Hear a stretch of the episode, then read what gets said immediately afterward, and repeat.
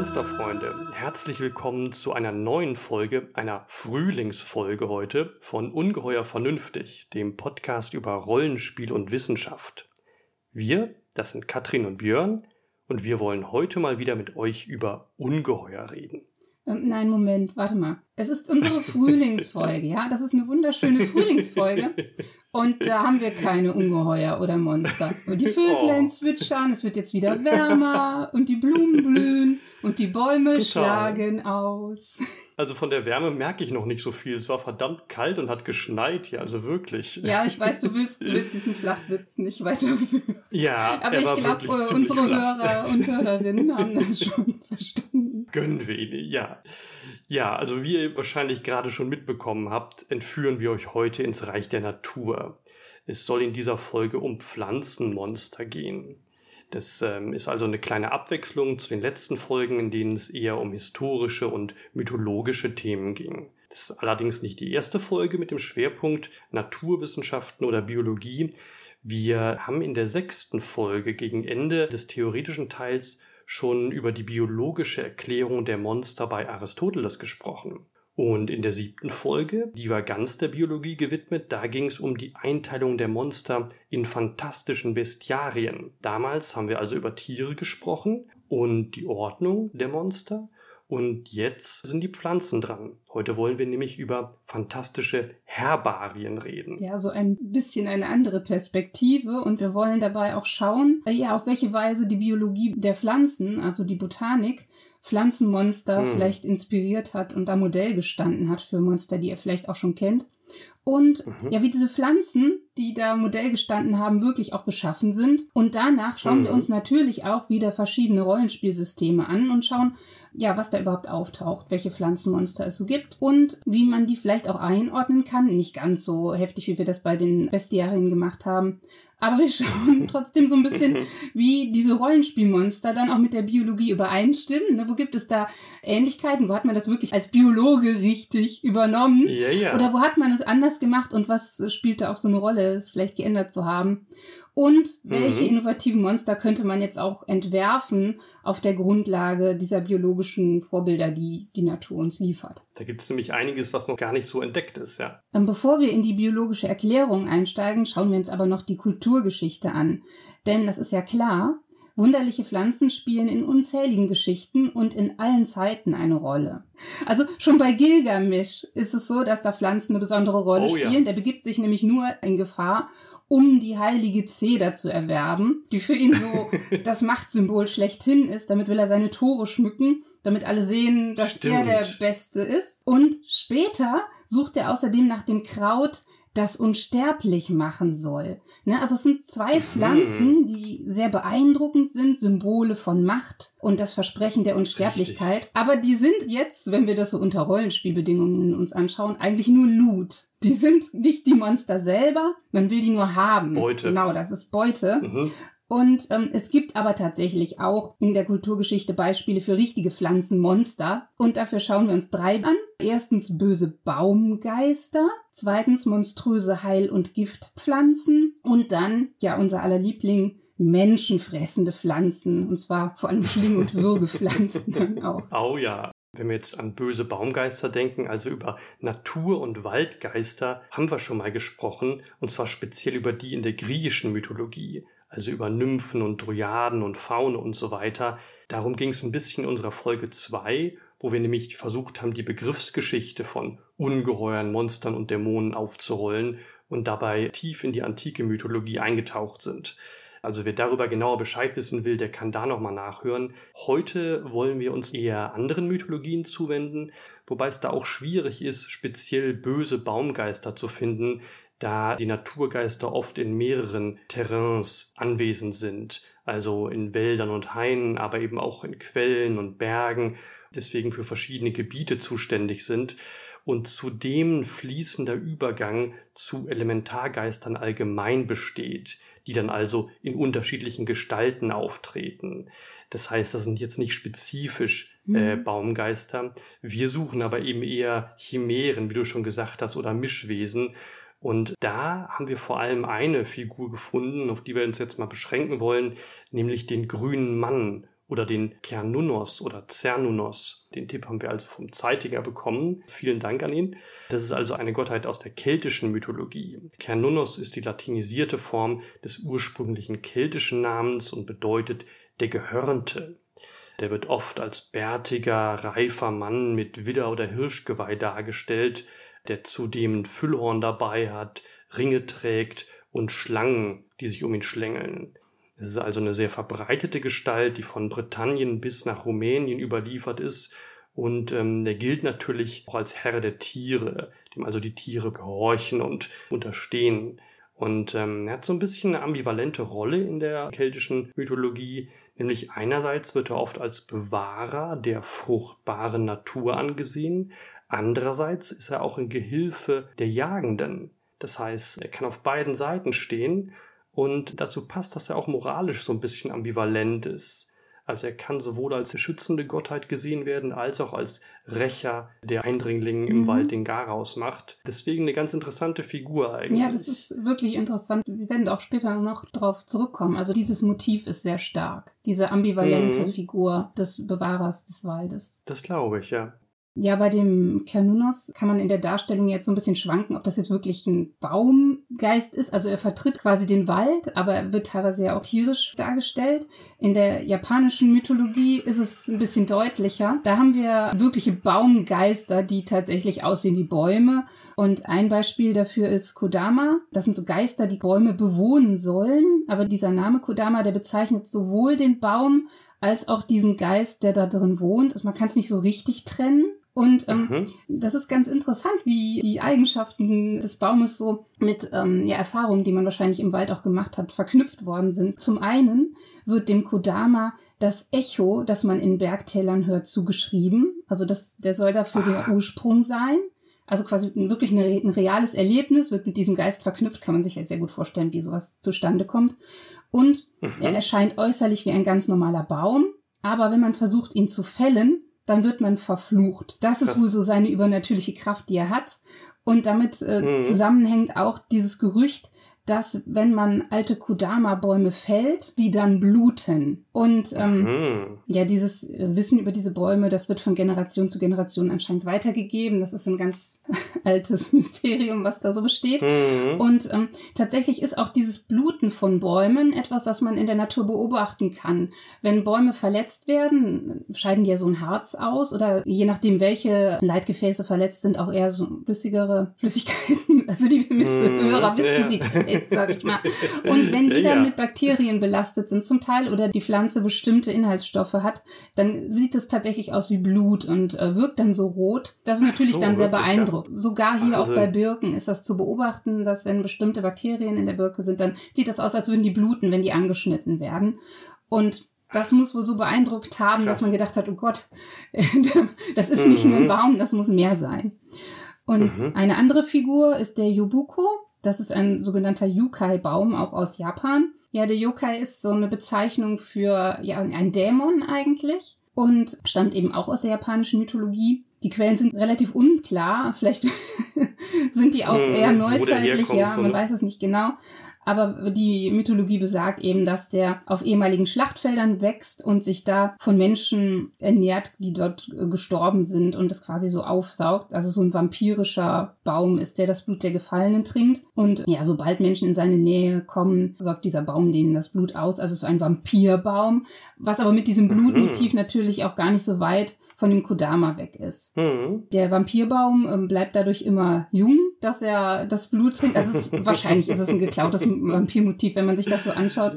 Das kommt, glaube ich, in irgendwelchen modernen Mangas ja. vor. Ne? Und es ist nicht klar, ob das irgendwie tatsächlich einen mythologischen Ursprung oder eine Vorlage ja, hat oder es würde, so. Es würde hinkommen, wenn das eine Mischung aus dem Kodama und modernen Vampirmythen auch ist. Ne? Mhm. Das könnte gut sein. Und was ja. eben auch parallel ist, ist, wenn der äh, Yobuko verletzt wird, blutet der genauso ähm, wie der Kodama. Mhm. Ja, das äh, sind jetzt schon ein paar Beispiele hier aus der keltischen und der japanischen Mythologie für böse Baumgeister. Und die haben natürlich ihre Adaption in bekannten Literaturwerken und Filmen gefunden. Also die Beispiele, die zuerst ins Gedächtnis springen, sind natürlich der alte Weidenmann mhm. in Mittelerde oder dann die peitschende Weide in Hogwarts, in Harry Potter. Ne? Die Legende vom grünen Mann, die steht auch im Hintergrund der spätmittelalterlichen Erzählung von Sir Gawain and the Green Knight, die äh, von Tolkien übersetzt worden ist ins Neuenglische und 2021 auch verfilmt worden ist. Auch die Figur des gehörnten Königs, also der grüne Mann, der Name bedeutet ja auch der Gehörnte. Da musste ich direkt an den alten Disney-Film Taran und der Zauberkessel von 1985 denken, der nach den Chroniken von Prüdein von Lloyd Alexander davon die Vorlage hat.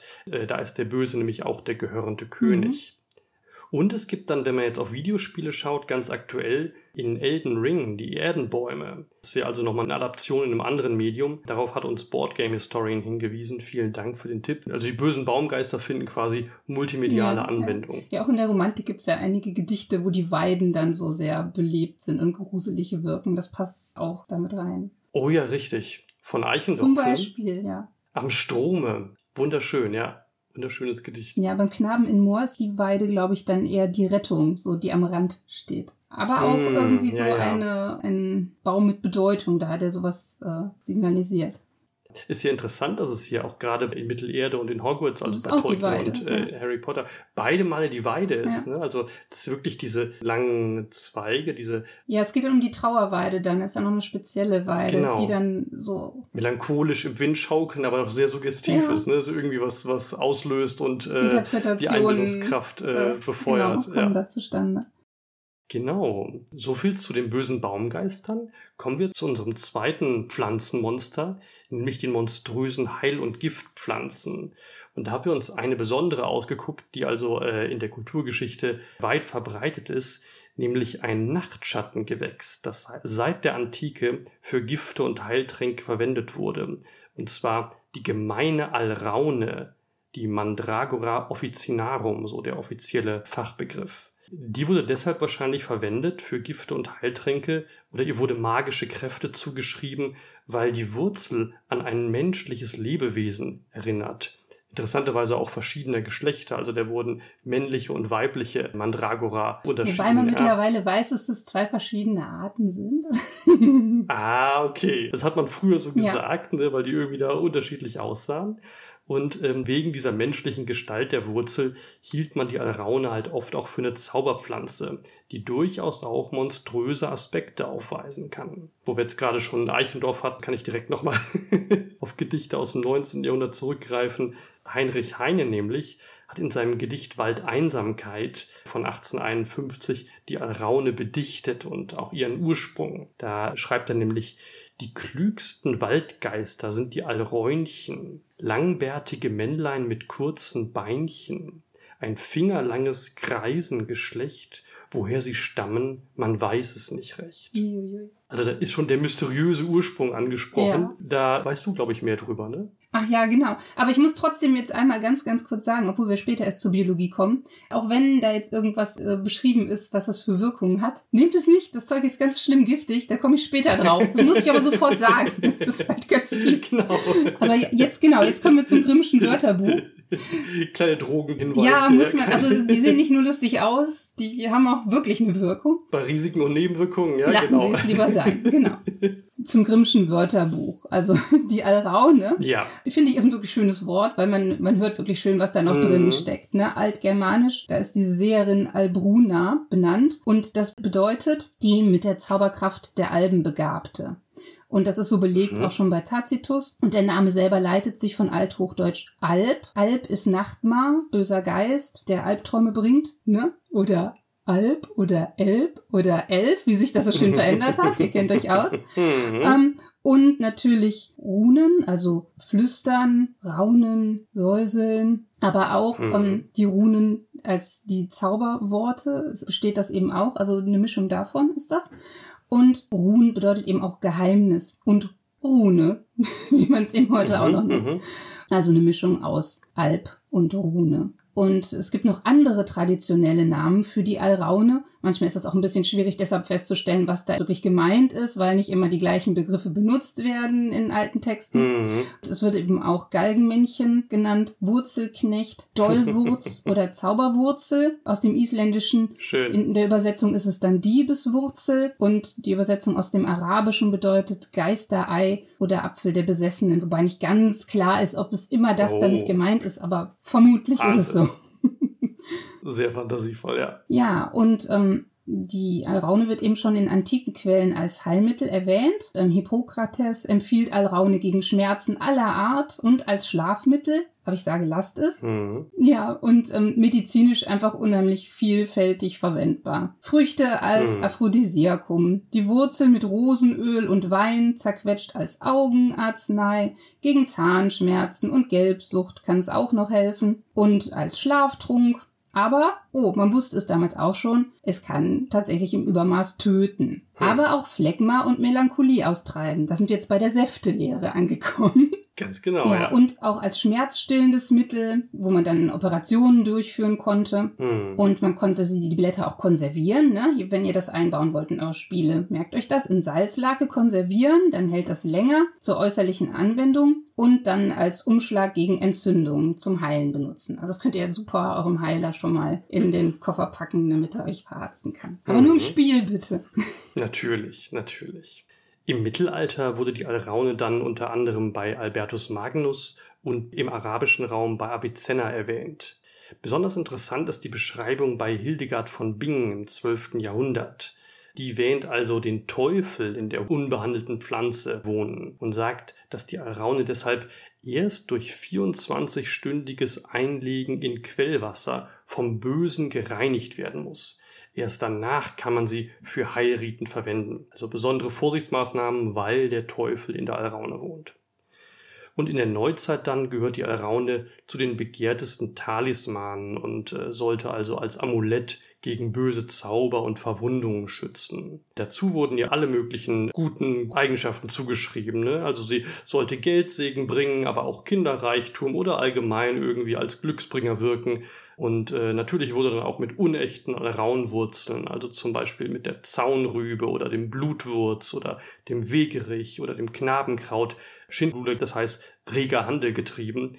Ähm, oft wurden dann die Wurzeln, also diese falschen Wurzeln, noch mit dem Schnitzmesser nachbearbeitet, um ihr also ein möglichst groteskes menschliches Aussehen zu verleihen, mhm. damit sie wirklich wie äh, Zauberwurzel, Rauenwurzel aussahen. Und ähm, interessant ist eben, da der Alraunwurzel diese Zauberkräfte zugeschrieben wurden, bekamen die Krämer, die also mit diesen echten oder falschen Alraunwurzeln handelten, oft Probleme mit Hexenprozessen. Mhm. Die wurden also ebenso wie die anderen Hexen halt der Hexerei angeklagt, weil sie mit diesen äh, Raunwurzeln handelten, äh, mit diesen mhm. Zauberwurzeln.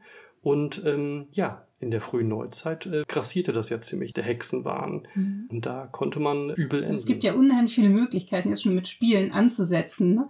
Auch so gefälschte mhm. Alraun-Clans da äh, aufdecken, die da die, die Alraun unter die Leute bringen und so. Also. Ja, ja, ja, ja. Irgendwelche Wanderhändler, Krämer oder Genau. Also natürlich hat das auch Schriftsteller inspiriert. Ne? Also bei Shakespeare gibt es die Araune, die kommt davor im Othello und Antonius und Cleopatra und Romeo und Julia. Und in der Romantik bei Achim von Arnim gibt es eine wilde Erzählung Isabella von Ägypten, wo also die gleichnamige Protagonistin auf dem Genter Galgenberg ein Galgenmännlein ausgräbt, eine Alraunewurzel, mit der sie dann also eine Reise unternimmt und äh, diese Alraune dann, das Wurzelburzius heißt sie, richtig so als Protagonist auftritt. ist ziemlich abgefahren, ja. Mhm. Und berühmt ist natürlich auch, daher kennt man sie wahrscheinlich, der Alraunenschrei. Das ist also ein Gerücht, das es schon seit der Antike gibt, nämlich, dass die Alraunenpflanze schreien würde, wenn man sie ausgräbt, also erntet, und dass dieser Schrei für den Menschen zumindest, aber auch für Tiere tödlich sei. Entsprechend gab es schon in der späten Antike Ratgeber mit Vorsichtsmaßnahmen und Tricks fürs Ausgraben. Eine besonders irre Beschreibung gibt es dann noch im 19. Jahrhundert bei dem schottischen Anthropologen Andrew Lang.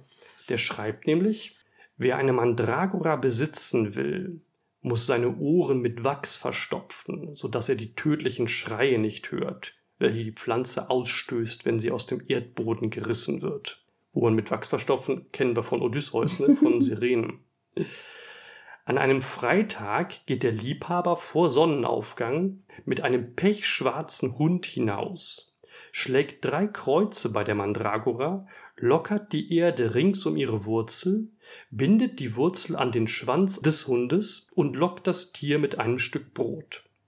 Der Hund läuft auf das Brot zu, reißt die Mandragora aus dem Boden und fällt tot hin, niedergestreckt von den fürchterlichen Schreien der Pflanze. Uiuiui. Irgendwo habe ich auch gesehen, dass man, dass man sich anschleichen muss, weil die sonst wegläuft. Das war dann auch die ja, Steigerung ja, ja. davon. Wahnsinn, ja. ja. Also die Alraune ist somit wirklich ein monströses, übernatürliches, mächtiges Wesen, Pflanzenwesen mit Zauberkraft hm. und ganz vielen Möglichkeiten, sie einzusetzen. Und die schreiende Alraune kennen wir natürlich auch von Harry Potter, wenn man die umtopft ja. und erst nach der Pubertät dann in kleine Stücke schneidet. Stimmt.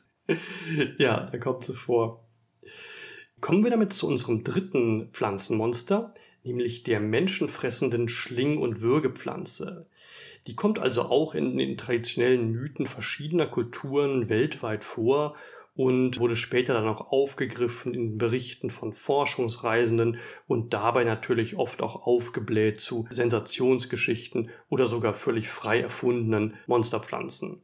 Besonders interessant sind die Schling- und Würgepflanzen in Südamerika. Da taucht sie schon in den Legenden der Ureinwohner auf. Da gibt es eine fleischfressende Pflanze, Yateveo heißt die auf Spanisch. Das bedeutet, ich sehe dich schon. Diese Pflanze, die einen also irgendwie beobachtet, die hat stachelförmige Äste und schwertförmige Dornen. Und im 19. Jahrhundert, da gab es in Mittelamerika angeblich Augenzeugenberichte von Forschungsreisenden, die also erzählen, dass diese Pflanze Tiere verschlungen haben soll. Und ein schottischer Wissenschaftsautor, schon wieder ein schottischer Wissenschaftsautor, also mhm. mhm. scheint irgendwie wild gereist und rumgekommen zu sein und besonders abenteuerliche Berichte verfasst zu haben. Andrew Wilson, der schreibt im späten 19. Jahrhundert über einen Efeu, den er in den Sümpfen von Nicaragua entdeckt hat und den die indigene Bevölkerung die Teufelsschlinge nennt.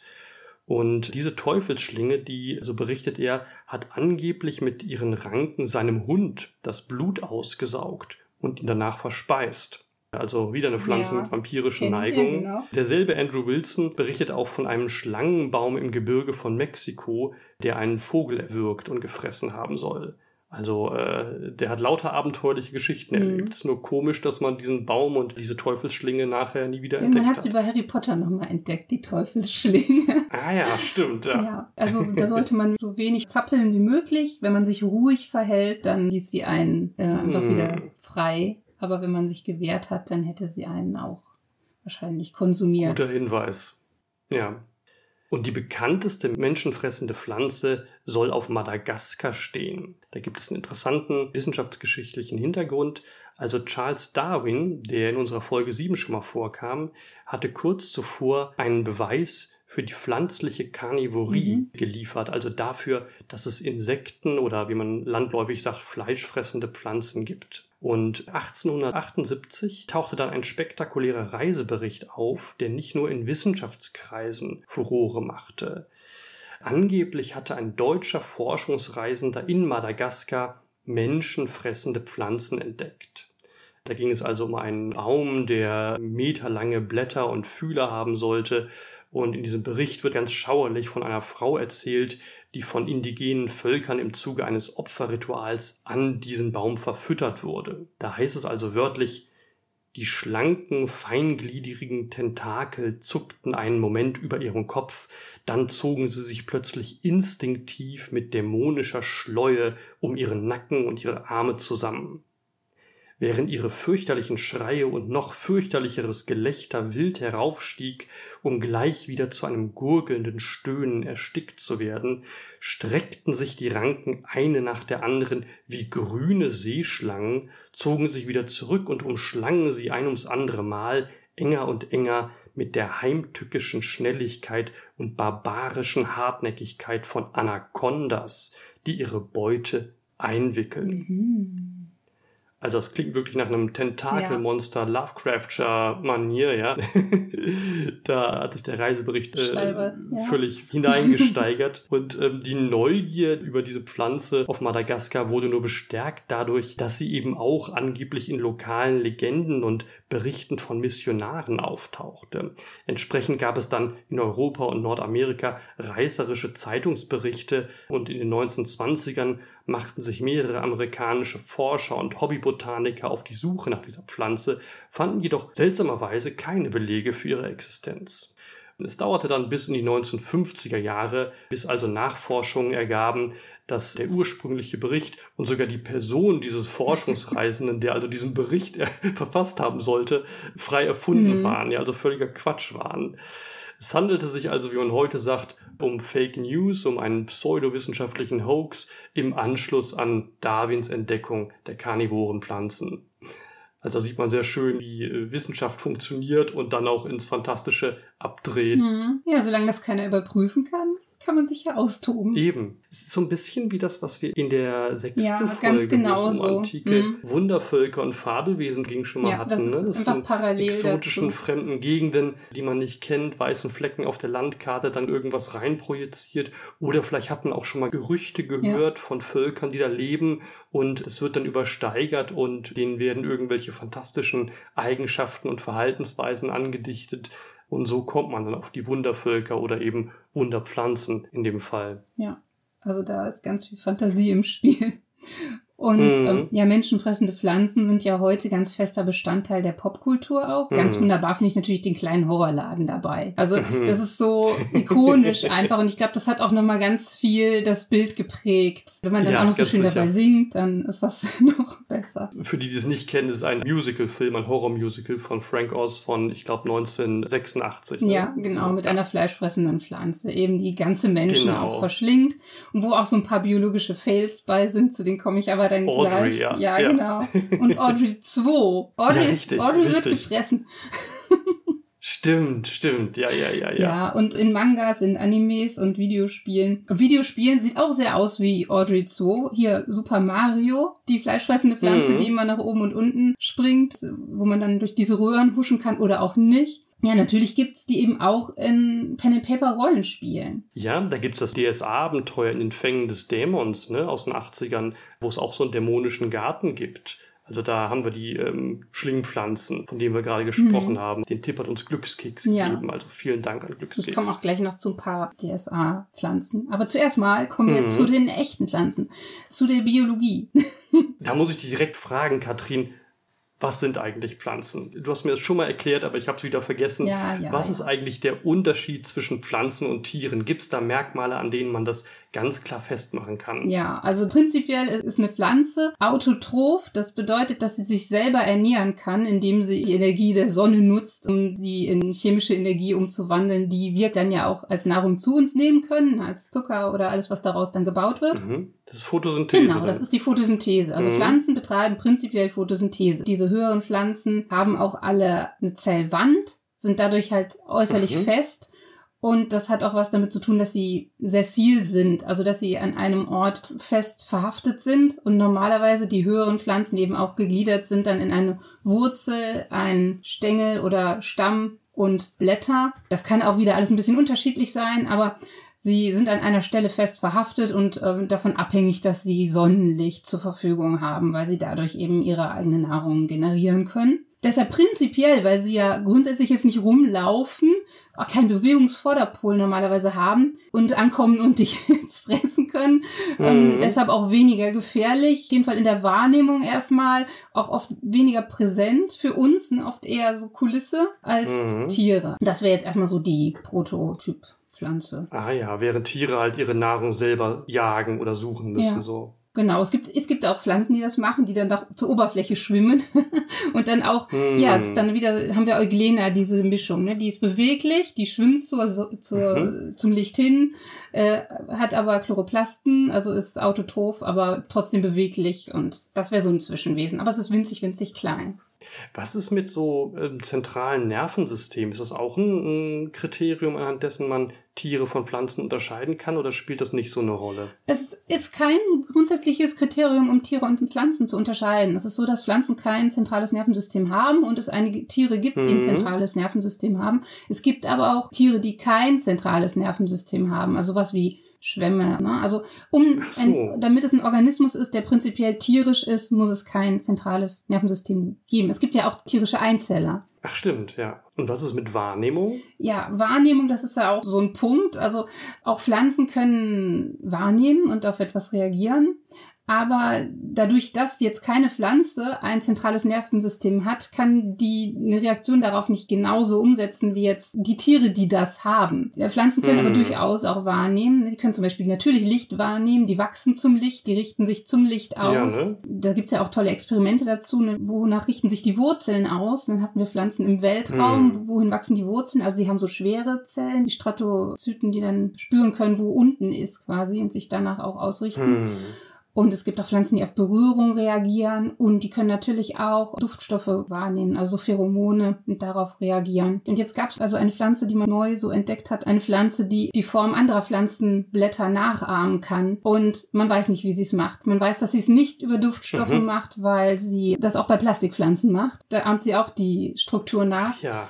Es ist möglich, dass sie sowas wie sehen kann, aber man weiß es nicht. Wahnsinn. Ich hoffe, dass das kein wissenschaftlicher Hoax ist. Es ist eine ziemlich neue Sache, aber also, es schien so, als wäre. Hast du darauf geschaut, ob der Artikel nicht am 1. April rausgekommen ist? ja. Müssen wir nochmal checken. ja. Genau, so viel nur zur Klärung im Vorhinein. Ja, genau. Gerne weitermachen, ja. ich weiß, es gibt noch viel mehr, aber jetzt wollte ich jetzt zu den fleischfressenden Pflanzen kommen. Und also die echten genau. fleischfressenden Pflanzen, die es gibt, die locken meistens ihre Opfer, sage ich mal, mit Farbe und Duftstoffen an. Und das Ziel dieser Pflanzen ist dabei vor allem der Stickstoff, der in den Tieren ist und eben nicht die energiereichen Kohlenstoffverbindungen, denn das können die ja selber herstellen. Also die Pflanzen machen ja selber mhm. eben Photosynthese und die brauchen Stickstoff, um eben ihre äh, Moleküle zu bilden, die sie brauchen. Und die mhm. bekommen sie eben dann aus den Tieren. Und darum machen das vor allem eben Pflanzen, die in sehr kargen Gebieten sind, wo das nicht im Boden ist. Wenn der Boden quasi so ein Mangelboden ist für die Pflanze, dann besorgt die sich die Stoffe, die sie braucht, die sonst in der Erde sind, aus diesen Tieren. Und hm. Es ist eben dann so, dass diese Tiere da irgendwie bei in oder an der Pflanze verenden und sie das dann aufnehmen kann. Die werden quasi nicht so gefressen, wie wir das machen. Ja, da kam es, glaube ich, auch zu so ein bisschen einem Missverständnis oder ja, zu ein bisschen so einer Übertreibung in dieser Rezeption. Wenn wir uns jetzt die Venusfliegenfalle angucken, die hat ja sowas wie ein Maul mit scheinbaren hm. Zähnen. Aber natürlich sind das eigentlich nur Blätter. Und wo ein Maul ist, da vermutet man dann auch einen Schlund oder sowas, was ja ganz oft in Darstellung von fleischfressenden Pflanzen in der Popkultur so ist. Aber hm. es hat keine fleischfressende Pflanze wirklich einen Schlund in dem Sinne und auch hm. nicht so einen Verdauungsapparat wie jetzt ein Tier, also ein höheres Tier ja. das hätte, sondern das ist eine Kombination aus dem, was wir dann unterstellen, weil das eine Merkmal da ist und hm. ja auch Sachen, die bei verschiedenen Fallentypen gefunden werden, die aber nicht gleichzeitig existieren. Also die Venus-Fliegenfalle, die hat einen Klappmechanismus mit einer beeindruckenden Bewegung, also weil die ja wirklich schnell schließt, wenn die erstmal ausgelöst ist ich glaube, das Interessante ist auch, dass sie halt nicht aktiv per Muskelkraft ja, zuschnappt, ja. sondern es ist eher wie so ein... Ähm, wie so eine Bärenfalle ist das, genau. Ja, ja, die eigentlich gespannt ist und wo das Spannen selber den Kraftakt deutet. Das wieder zu öffnen ist auch das, was dann wieder Energie kostet. Es ist ja eher so ein bisschen hydraulisches System, also die Pflanze kann in bestimmte Zellen einen Überdruck quasi erzeugen und in anderen Zellen da eben die Flüssigkeit herausbewegen, indem sie in Kanälen da Ionen verschiebt. Ne? Und das ist ein hm, Prozess okay. gegen ja, den normalen Stoffausgleich quasi. Ne? Hm. Und deshalb muss sie da aktiv Stoffe transportieren von Zelle zu Zelle. Und das kostet Energie. Dabei klappt dann die Falle auf. Und diese Schleusen mhm. öffnen sich quasi in dem Moment, wo die Falle auslöst. Und das geht in die Entspannung und dann ist die Falle zu. Das geht eben sehr schnell und ist abhängig ja davon, wie diese Zellen auch gebaut sind. Wenn man sich das im Kleinen anguckt, ist das ziemlich interessant, so weil das so so mechanisch aufgebaut ist.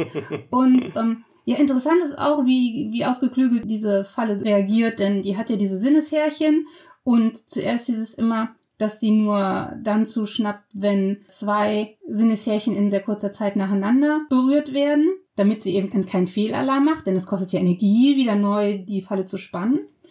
Jetzt mhm. hat man aber auch rausgefunden, dass die auch zusammenschnappt, wenn die eine Berührung ganz langsam ist, damit kann sie nämlich Schnecken fangen. Ah, also die okay. ist auf verschiedene Beutetiere eingestellt. Ja, aber mhm. sie hat mhm. eben keinen Schlund und auch keinen Magen und auch keinen Darm, sondern das ja. Tier verrottet dann und die Pflanze nimmt das dann über die Wurzeln oder über die Oberfläche irgendwie auf. Dann gibt es mhm. Trichterfallen, sogenannte Kannen- und Schlauchpflanzen, die ein mit Flüssigkeit gefülltes äh, Reservoir haben wo auch Verdauungsenzyme drin sind. Also es wäre so ein bisschen was wie so ein Magen, wobei oft die Konzentration mhm. dieser Verdauungsenzyme ist jetzt nicht so super krass, dass das sofort wie in der Magensäure jetzt zersetzt wird. Also da leben ja auch oft noch andere Tiere drin, quasi, die das als Pool nutzen. Mhm. Das Verhängnis ist eigentlich vor allem, dass der Rand so glatt ist, dass die Insekten da nicht mehr dran hochklettern können und es noch so einen Wulst oben gibt, wo die auch nicht mehr drüber kommen. So. Also es ist halt wirklich so, die Tiere können sich da kletternd nicht mehr raus entfernen und sie trocknen halt nicht, weil sie immer wieder ins Wasser fallen, deshalb können sie auch nicht wegfliegen. Mhm. Und dann sterben sie darin eben langsam. Und die mhm. dritte Möglichkeit ist noch die Fallensorte Klebfallen. Da haben wir den Sonnentau zum Beispiel oder Fettkraut. Das sind ganz kleine Pflänzchen, die sich von ganz kleinen Insekten auch ernähren dann, beziehungsweise die als Dünger nutzen. Und die haben klebriges Sekret, wo diese Tierchen dran hängen bleiben und dann da einfach dran verenden, weil sie nicht mehr wegklettern können. Mhm. Und es gibt noch die aktiven Klebfallen, die außerdem noch durch eine Bewegung es unterstützen, indem die sich einrollen, so. Ja. ja, das sind eben auch so Fallen, wo, wo dann einfach ein Tier da vorbeikommt, das Ding rollt sich ein und das Tier kann nicht mehr entkommen. Also eine Mini-Version vom Weidemann vielleicht. Mhm. ah ja, also haben wir diese drei Typen von äh, Fallen genau. ne, in der Natur. Venusfliegenfallen, Trichterfallen und Klebfallen. So sind drei unterschiedliche Mechanismen. Genau. Und manchmal gibt es dann eben auch schon mal so Pflanzen, wenn man die sieht in der Popkultur, dann haben die von mehreren davon Eigenschaften, ne? Und schnappen die zu mhm. und haben da drunter noch irgendwie einen Trichter oder sowas. Ah, ja. ja. Und ja, dann würde ich schon weitergehen zu den Giftpflanzen. Und mhm. ähm, ja, es gibt eben ganz viele Pflanzengifte und teilweise werden die eben auch als Heilmittel benutzt. Aber trotzdem sind diese Pflanzen meistens nicht uns so bewusst als Monster oder würden wir jetzt kein Monster drunter verstehen, weil die ja nicht irgendwie jetzt uns so entgegentreten als gefährliches mhm. Wesen, sondern die sind da einfach nur ein Mittel. Die werden genutzt von irgendjemand anderen, ja, der sich äh, die zunutze macht und damit dann jemanden vergiftet oder eben heilt. Deshalb liegt dann die Schuld quasi auch bei dem Giftmischer oder bei dem Unwissenden, der das ohne Absicht äh, zu sich nimmt. Ne? Äh, die einzige mhm. Giftpflanze, die mir jetzt einfallen würde, die quasi als Monster auftaucht, wäre dann wirklich die Mandragora weil sie nämlich gleichzeitig eine Giftpflanze ist und eben humanoid aussieht. Und ähm, oh ja. diese Giftwirkung der Mandragora oder der Alraune ist ziemlich fies, nämlich bewirkt die, also dadurch, dass ihre Stoffe, die sie hat, bei Weiterverarbeitung im Körper zu Atropin ähm, werden, äh, bewirkt sie eine Atemlähmung, also die Erschlaffung der glatten Muskulatur und das ist halt ziemlich schnell tödlich. Oh ja, das glaube ich. Deshalb gilt sie halt als äh, Giftpflanze, geht sie halt auch noch ziemlich gut durch mhm. und ist dann eben, ja, man könnte sich dann vorstellen, wenn die dir dann entgegenläuft, weil sie ja Beinchen hätte, wäre es vielleicht ein mhm. Monster, aber in Wirklichkeit tut es eher nicht so häufig. Ja, ja. Und dann gibt es Grenzfälle von Pflanzen, die eben irgendwie giftig sind oder stachelig, die so ein bisschen als Monster wirken, weil sie eben auch demjenigen, der einfach nur an ihnen vorbeiläuft, schon was tun. Ne? Zum Beispiel mhm. sind das ganz besonders fiese Dornen oder Ranken, wo man jetzt schon bei oberflächlicher Berührung sich dran verletzen würde. Sowas wie eine Brennnessel oder fies auch der Riesenbärenklau, ne, mit dem wir jetzt hier Probleme haben. Der ähm, mhm. ist ja auch giftig und ja, der löst aus, dass die Haut quasi vor Sonne nicht mehr geschützt ist und du sofort ganz schlimme Verbrennungen bei ganz geringer Sonneneinstrahlung kriegst. Und weil man da eben schon dann was hat, ohne da groß sich mit der Pflanze beschäftigt zu haben, sondern einfach nur vielleicht dran vorbeigelaufen ist, wirkt das dann schon eher monströs, würde ich mhm. sagen. Dann hatten wir noch darüber gesprochen, ja, Kommunikationswege bei Pflanzen was ich halt auch einen mhm. Punkt finde, der da ganz interessant ist, weil so Kommunikation bei Pflanzen, wenn die wirklich richtig effektiv funktioniert, dann werden die halt schon irgendwie gruseliger oder äh, könnte es bedrohlich mhm. wirken, weil sie eben etwas können, was wir ihnen nicht zutrauen, was wir eher nur ja vernunftbegabten Wesen zutrauen würden. Ja, es wirkt so anthropomorph, ja, genau, ne? so menschlich genau. also, schon, ja, ja. Mhm. Natürlich, man kennt die Sprache der Blumen, die kann man auch wunderbar in das Rollenspiel mhm. einfügen, aber die hat halt nichts mit der Kommunikation der Pflanzen selber zu tun, sondern das ist halt, kann man mal schön ein paar Rätsel mitmachen, welche Blumen gebe ich jetzt äh, wem, dann, um was zu sagen. Aber normalerweise ja. äh, nutzen die Pflanzen halt auch ähm, ihre Duftstoffe als Lockmittel, zum Beispiel auch fleischfressende mhm. Pflanzen. Ne? Das ist ja nur eine Weiterentwicklung von dem, was die normalerweise mit ihren Blüten bewirken wollen. Und auch da werden ja manchmal die Stimmt. Tiere ziemlich ausgenutzt aber auch als Abwehr. Zum Beispiel bei der Akazie gibt es ähm, dieses Phänomen, dass sie Ethen bildet, wenn sie äh, quasi Fraßdruck bekommt, wenn irgendwelche Tiere sie anknabbern. Und es soll beobachtet worden sein, dass die Bäume so extrem schnell Giftstoffe einlagern in ihre Blätter, dass es bei Huftieren zu Panikreaktionen kommt. Und die dann ja sich irgendwie verletzen oder irgendwo runterfallen. Wahnsinn. Was sind Ethen? Ja, das ist einfach ähm, ein Stoff, den sie bilden und der dann über die so, Luft okay. äh, weiter verbreitet werden kann mm, okay. und dann von den mhm. anderen Pflanzen aufgenommen wird. Ich habe mal versucht, das zu googeln. Da kommt ganz viel Religiöses irgendwie, weil das so als Gleichnis irgendwie gedeutet wird, diese Reaktion der Akazie. Ich weiß auch nicht genau, ob das nicht alles ein bisschen noch äh, weiter fabuliert worden ist. Merkwürdig. Das scheint aber einige mhm. beeindruckt zu haben, jedenfalls. Und mhm. ähm, ja, das ist dann natürlich ein bisschen erschreckend, wenn man Pflanzen sonst als stumm erlebt und sie dann plötzlich irgendwie quasi andere Pflanzen warnen und mhm. die dann Tiere so beeinflussen, dass die sich in Tod stürzen, weil sie so Panik bekommen. Wahnsinn, ja. Das wäre dann auch irgendwie ein bisschen monströs, vielleicht. Mhm. Noch eine Eigenschaft, die monströs wirken kann bei Pflanzen, wäre Bewegung man erwartet ja bei Pflanzen eigentlich nicht, dass sie sich großartig bewegen, obwohl es viele Formen der Bewegung gibt. Es gibt einmal mhm. die Bewegung durch das Wachstum, also dass sie in eine bestimmte Richtung wachsen, sich am Licht orientieren.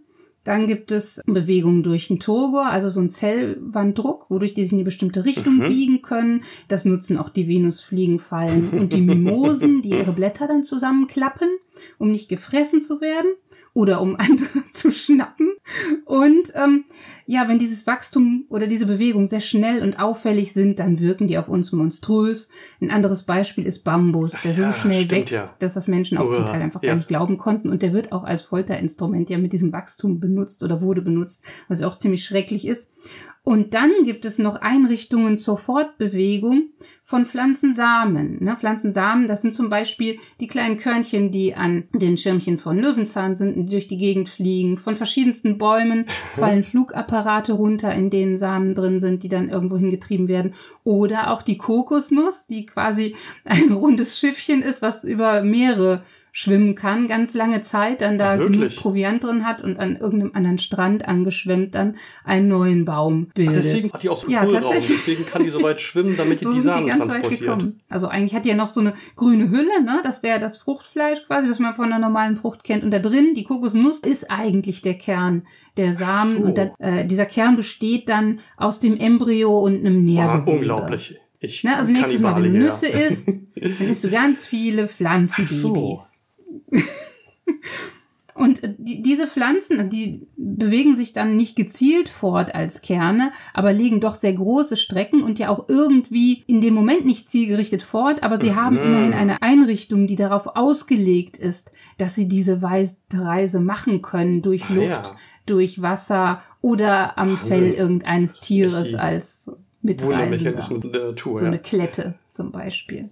Genau, und vielleicht kann man sich ja auch daraus mhm. irgendein Gefährt oder Fluggerät basteln. Also wenn es das vielleicht größer gibt in der Welt, in der man dann spielt oder das als Vorlage nehmen oder so. Das lässt auch so ein bisschen was zu. Aber das sind so Bewegungen, die wir eben dann meistens nicht so wahrnehmen, äh, die man vielleicht jetzt irgendwie nutzen könnte. Ja. Was uns dann wirklich ganz monströs auffällt, sind diese Klapp- und Schnappbewegungen natürlich. Absolut, ja.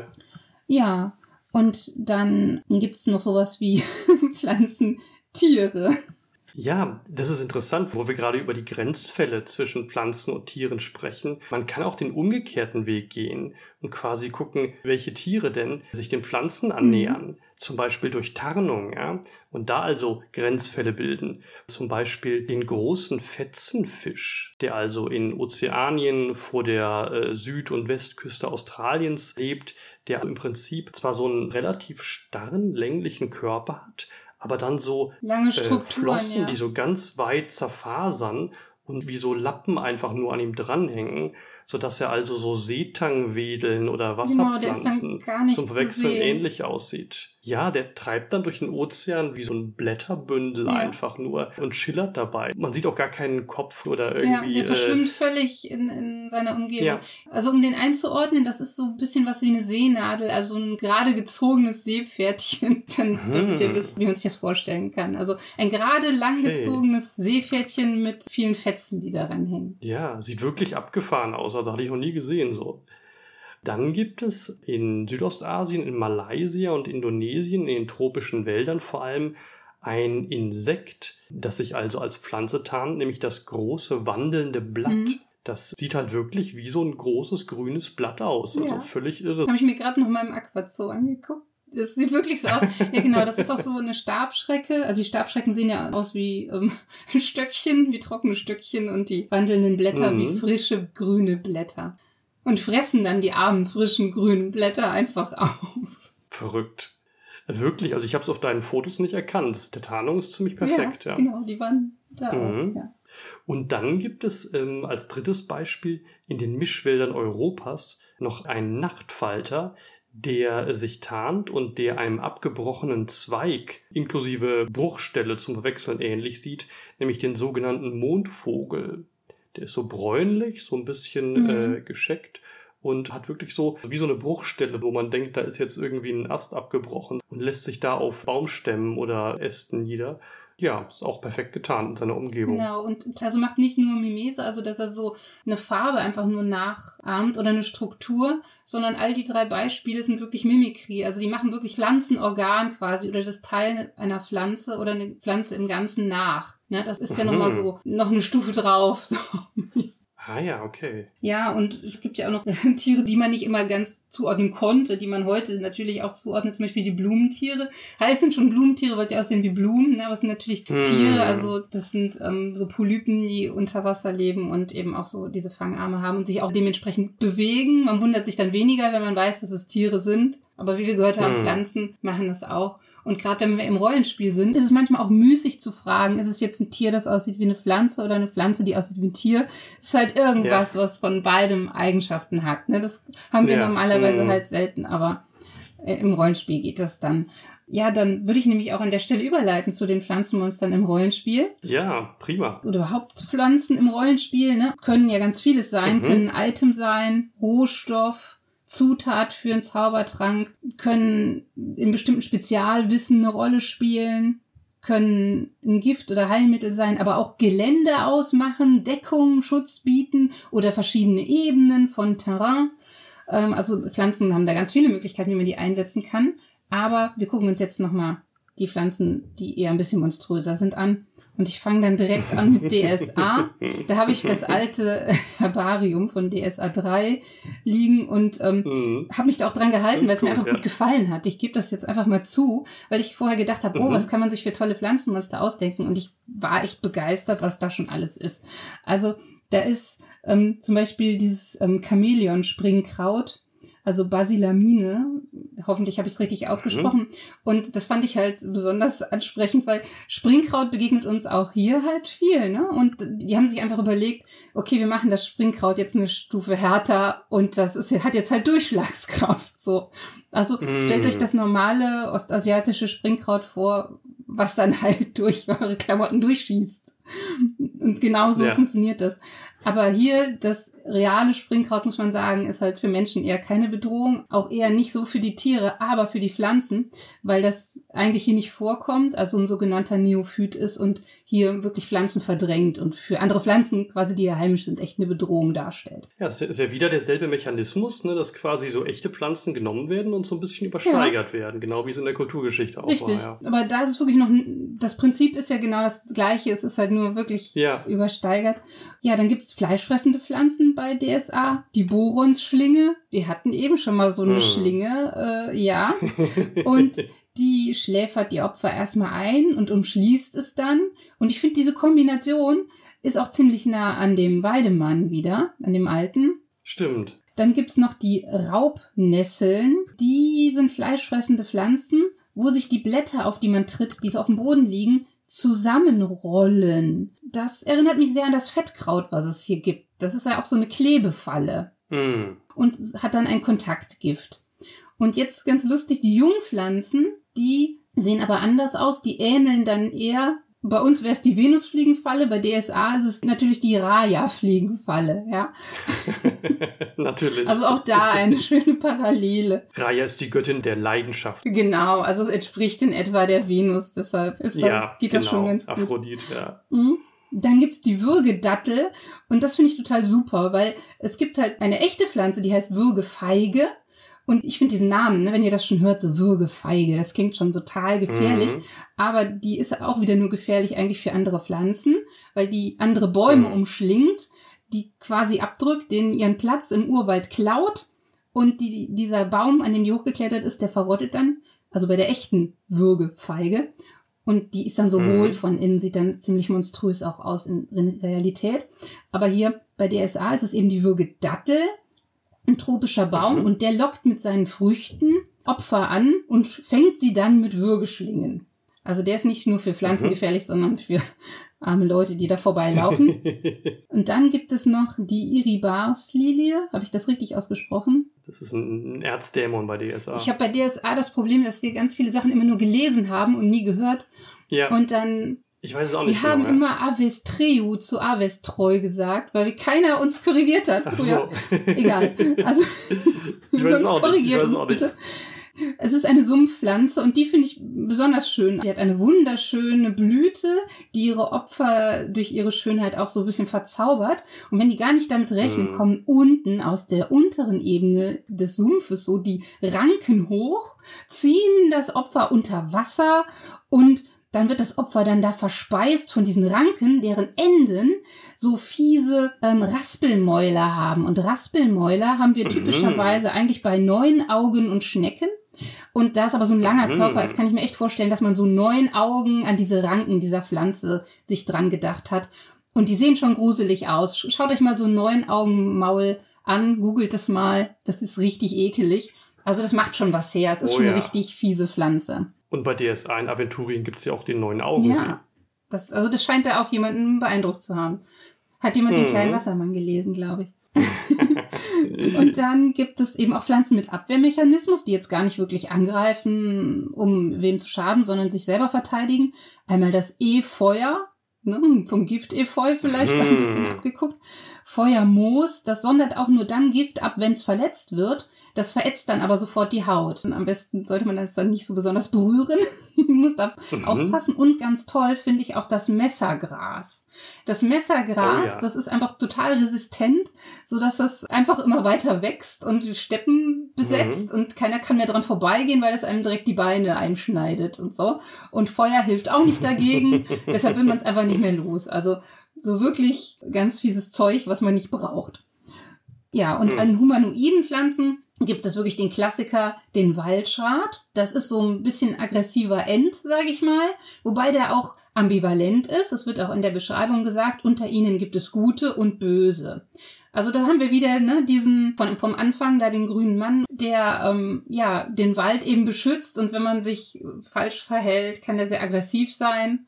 Es muss aber nicht so Ja. sein. Also das ist, der kann so Mhm. oder so eingesetzt werden.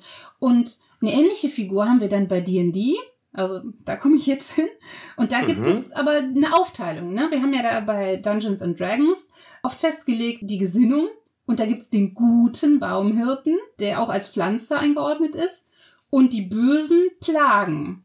Die sind auch solche humanoiden Baumwesen. Und die sind entstanden aus einem Flock, der in ein Vampirherz gewachsen ist. Daraus wurde dieser Gultias-Baum und der ist irgendwie der Ursprung all dieser Plagen. Also auch so eine Hm. Blutgeschichte, äh, die dahinter steht. So ähnlich wie bei den japanischen Baumwesen, die wir hatten. Ja, im Yobuko, ja. Interessant, dass es bei D&D aufgeteilt ist, ne, in gute und böse Baumwesen. Richtig, und bei DSA ist es eben ein Wesen, das ist aber ambivalent einsetzbar. Naja, ist eindeutig Richtig, D&D, ne? richtig. Und dann gibt's noch die neutrale Dryade als Fee, die eben, ne, wie Mhm. man das klassisch kennt, dann an diesen Baum gebunden ist und auch nicht aussieht wie ein Baum, nur so assoziiert ist und vielleicht irgendwie grünlich Ja. schimmert oder so. Mhm. Dann jetzt war jetzt noch neu erschienen Herbalist Primer, da habe ich reingeschaut. Also das ist so ein Leitfaden, der so systemunabhängig ist, wo über verschiedene Pflanzen und wie man sie einsetzen kann im Rollenspiel geschrieben ist.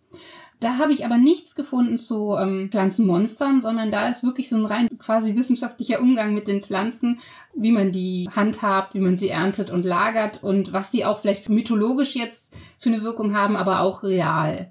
Ein anderes System oder ein Abenteuer, was ich mir angeschaut habe dabei, ist bei Beyond the Wall der grüne Mann. Also es gibt ein Abenteuer, das heißt der grüne Mann. Ach so, das heißt was ja sehr so. passend sehr ist. Passend, genau, ja. dann weiß man schon, was auf einen zukommt. Ja. Und da gibt es natürlich mehrere Möglichkeiten, wie das bei einem typischen Beyond the Wall Abenteuer ist, wie das so verlaufen kann. Aber prinzipiell ist es so, dass der Wald in Personifikation des grünen Mannes quasi auftaucht und sich gegen das Dorf wendet weil das Dorf oder die Menschen im Dorf irgendwas getan haben, um den Wald und damit den grünen Mann zu verärgern. Zum Beispiel, indem sie da Holz gefällt haben oder irgendwas gemacht haben, was den Wald eben gestört hat. Und ähm, dann kommen verschiedene Wesen aus diesem Wald, um das Dorf anzugreifen. Unter anderem dann auch Baumhirten und ein Faun kann angreifen oder auch Puka, es sind auch so Feenwesen, die dem Wald zugeordnet sind. Und wie der grüne Mann dann wirklich aussieht, das ist auch wieder so ein bisschen zufällig und wo er lebt, aber es ist ja auch so ein bisschen nicht ganz fassbares Wesen, was aber auf jeden Fall irgendwie diesen Wald kontrolliert. Und da muss man irgendwie eine Lösung finden. Eine friedliche oder eine kämpferische ist dann auch ein bisschen offen gelassen. Wo du gerade Wesen sagst, also tolle Pflanzenmonster gibt es natürlich auch bei Wesen, dem Erzählrollenspiel von Free League. Das spielt also in einem fiktiven Skandinavien des 19. Jahrhunderts, in dem es die Ungeheuer der regionalen Folklore und Mythologie tatsächlich gibt. Die lebten also früher in harmonischer Koexistenz mit Menschen und jetzt aber im Zeitalter der Industrialisierung sehen sie sich in ihren Lebensräumen bedroht und es gibt halt zunehmend Spannungen und Konflikte mit den Menschen, die sich von den Städten aus in die Wildnis ausbreiten. Und diese Wesen werden von den Menschen natürlich als böse wahrgenommen und daraus äh, ergibt sich die Dramatik des Spiels. Das ist also ein ganz tolles Rollenspiel, wunderschönem Layout und Illus, gerade eben von den Wesen. Und eben auch ein ausführliches Kapitel, in dem diese Ungeheuer beschrieben werden. Also Wesen heißt auf Schwedisch Wesen, ähm, ganz neutral und ambivalent, wie sie auch wirklich sind.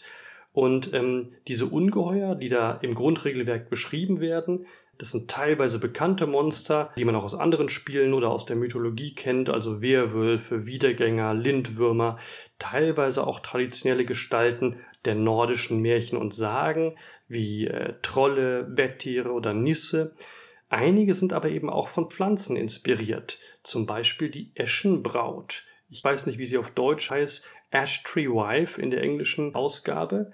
Das ist ein furchterregendes weibliches Wesen, das in einer Esche haust und von den Anwohnern, also den Menschen in der Umgebung, zu bestimmten Zeiten im Jahr Gaben und Opfer erwartet. Von ihrer äußerlichen Erscheinung her trägt diese Eschenbraut einerseits Züge einer menschlichen Frau, andererseits Merkmale des Baums, der Esche, also Borkenhaut, langes grünes Haar und Hörner wie Zweige. Und ähm, diese Eschenbraut kontrolliert den Baum und die Natur der unmittelbaren Umgebung und wer den Baum beschädigt, wird also von ihr heimgesucht, dem schickt sie Krankheiten und geistige Verwirrung.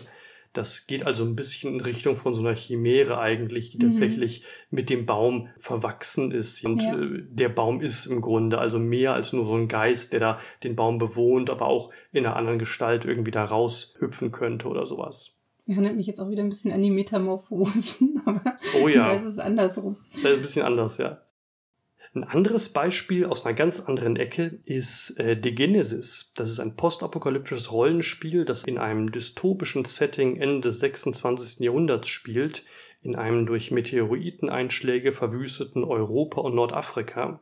Und die Prämisse des Spiels ist, dass also mit diesen Meteoriten auch außerirdische Materie auf die Erde gekommen ist, der sogenannte Primer, aus dem sich Sporenfelder entwickelt haben. Und diese Sporen, die sind also die Ursache für Mutationen bei Menschen, aus denen sich dann der namensgebende Homo de Genesis in seinen verschiedenen Formen entwickelt. Die Pflanzen sind hier also nicht selber, sondern mittelbar indirekt Ursprung der Monster, die im Spiel mhm. halt ihr Unwesen treiben und Gegner des Menschen werden. Aber die bilden, glaube ich, auch so unüberwindbare Felder oder sowas. Genau, aus den Kratern entstehen dann so Sporenfelder, Muttersporenfelder, die dann also für Menschen auch gefährlich oder tödlich sind, die man sich nicht mhm. reinbegeben darf, so, wo diese Sporen immer noch sprießen und sich ständig weiter fortpflanzen. Ja.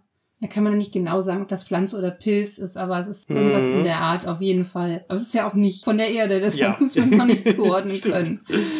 Stimmt, ja. das ist Xenobiologie, ja? Das ist ja, ja genau, das ist dann das ist ein bisschen schwierig, dann ja. das eindeutig zuzuordnen. Ja.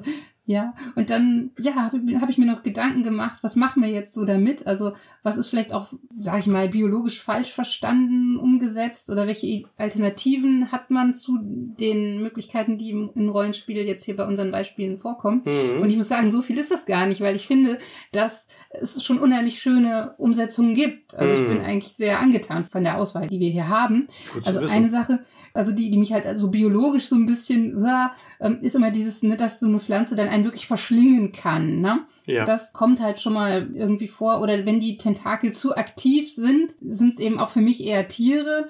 Was, glaube ich, eine Sache ist, die für mich so typischer Tod wäre bei fleischfressenden Pflanzen, wäre, dass das Opfer eben langsam quasi da ah, zersetzt ja. oder eingequetscht wird und man dann da noch vielleicht Zeit hat. Auf jeden Fall nicht so schnapp zu und ist zerquetscht, mm. sondern dass es da so ein langsames Dahinsiechen vielleicht gibt, dass dann vielleicht noch irgendwelche anderen Tiere kommen, an einem rumknabbern, bevor, mm. bevor die Pflanze einen wirklich jetzt äh, richtig erledigt hat. Das kann man schon noch ausspielen, auch ziemlich horrormäßig ausspielen, glaube ich. Mhm. Und was halt auch noch mehr gemacht werden könnte, finde ich, wäre zum Teil die Kommunikation der Pflanzen miteinander und auch diese Duftstoffe, die man nutzen könnte, um vielleicht im Spiel auch damit was zu machen. Man könnte das natürlich auch in eine weitere Ebene bringen, indem man bestimmte Duftstoffe auf den Spieltisch stellt und ah. damit was macht und ah. guckt, ähm, hm, äh, was war denn nochmal der Ein Duft? multisensorisches, ja, olfaktorisches Ja, es gibt ja wunderbare Duftkerzen auch. Mm. Man könnte damit auch wunderbare Rätsel machen ne? und damit was mischen oder versuchen, irgendwie die Pflanze damit zu verwirren, wenn man bestimmte Duftstoffe einsetzt oder versuchen rauszufinden, was die Pflanze gerade versucht mitzuteilen oder sowas. Das fände ich auch echt spannend. Und was ich auch eigentlich schon ganz gut und auch interessant finde, ist, dass oft, wie jetzt auch bei Wesen oder auch hier bei ähm, Beyond the Wall, ähm, schon so ein bisschen ökologischer Blick da drauf ist, ne? dass so der, die Kultur quasi so eine Bedrohung ist für die Umwelt. Und mhm. das natürlich auch eigentlich eine wichtige Botschaft ist. Gleichzeitig sehe ich da aber auch eine Gefahr drin. Ich weiß aber nicht, wie man das auflösen kann, muss ich ganz ehrlich sagen. Da bin ich sehr interessiert an euren Ideen.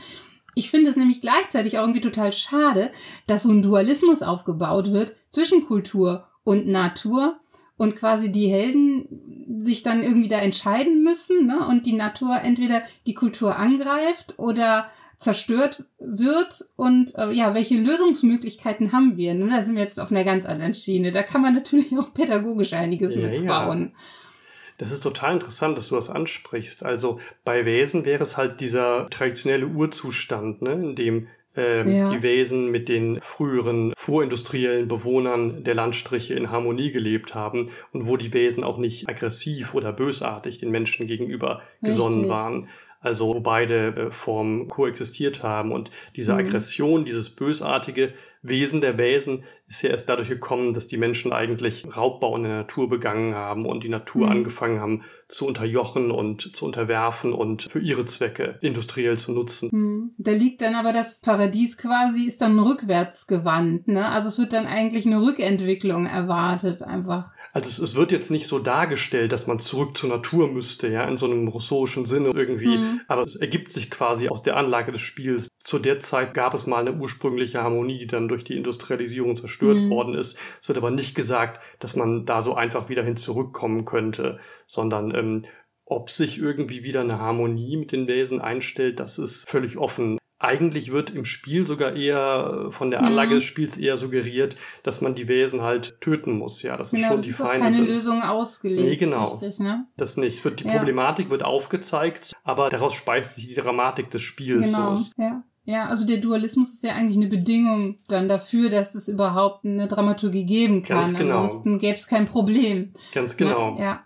Aber ich finde es so ein kleines bisschen schade irgendwie, ne, dass da dieser, dass der Mensch quasi Mhm. nicht als Teil der Natur mitgedacht werden kann irgendwie. Aber das ist, glaube ich, ein ganz prinzipielles Problem, was wir jetzt hier nicht so schnell lösen können. Absolut, ja. Ich meine, das hängt mit der grundsätzlichen Naturkonzeption zusammen, die da zugrunde liegt. Ich Ja. äh, kann an dem Punkt ganz kurz klug scheißen, weil es gibt da eine wunderbare Alternative in der äh, frühromantischen Naturphilosophie, zum Beispiel bei Schelling. Es gibt ja immer normalerweise so diese Annahme von dieser Dualität, ne, von Natur und Bewusstsein, Materie und Geist, von der du gerade gesprochen hast. Und äh, gerade diesen Dualismus versuchen also die frühromantischen Naturphilosophen nach Kant zu überwinden. Da versucht man also Natur und Geist, Bewusstsein und Materie miteinander zu vermitteln in so einer umfassenden, holistischen, integrativen oder organischen Naturkonzeption, die halt äh, die Welt eigentlich als Entwicklung denkt. Ja. Mhm.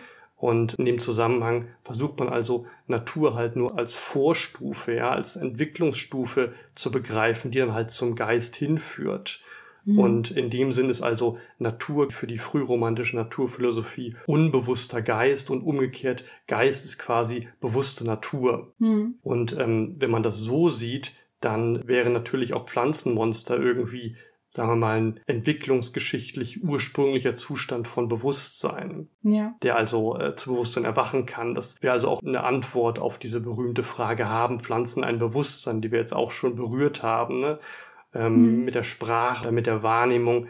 Da hat also die frühromantische Naturphilosophie eine ganz originelle und eigene Konzeption, die auch als Grundlage für ein Rollenspielsetting dienen könnte. Also wenn man das frühromantische Naturverständnis in einem Rollenspiel anwenden würde, das als Grundlage nehmen würde, da würde sich eine ganz innovative Naturkonzeption verbergen, die auch uns heute sicher was sagen könnte und zu einem anderen Naturverständnis führen könnte, was eben die Natur nicht nur als Rohstoff und Material sieht, das man ausbeuten muss, sondern halt als eigentlich mit uns verwandt. Jetzt das andere von uns, was mit uns quasi ein gemeinsames Ganzes bildet. Ja, ich bin da auch immer so ein bisschen kritisch, wenn ich jetzt in die echte Natur gucke, weil ich auch dann oft den Eindruck habe, dass äh, der Blick da auch so trügt, dass man Sachen, wo man jetzt sagt, oh, das ist aber die schöne Natur und das ist halt eigentlich gar keine Natur. Weil Mhm. wir, wir haben ja eigentlich fast nur Kulturlandschaften um uns herum und Ja, interpretieren eben. davon ganz viel als Natur.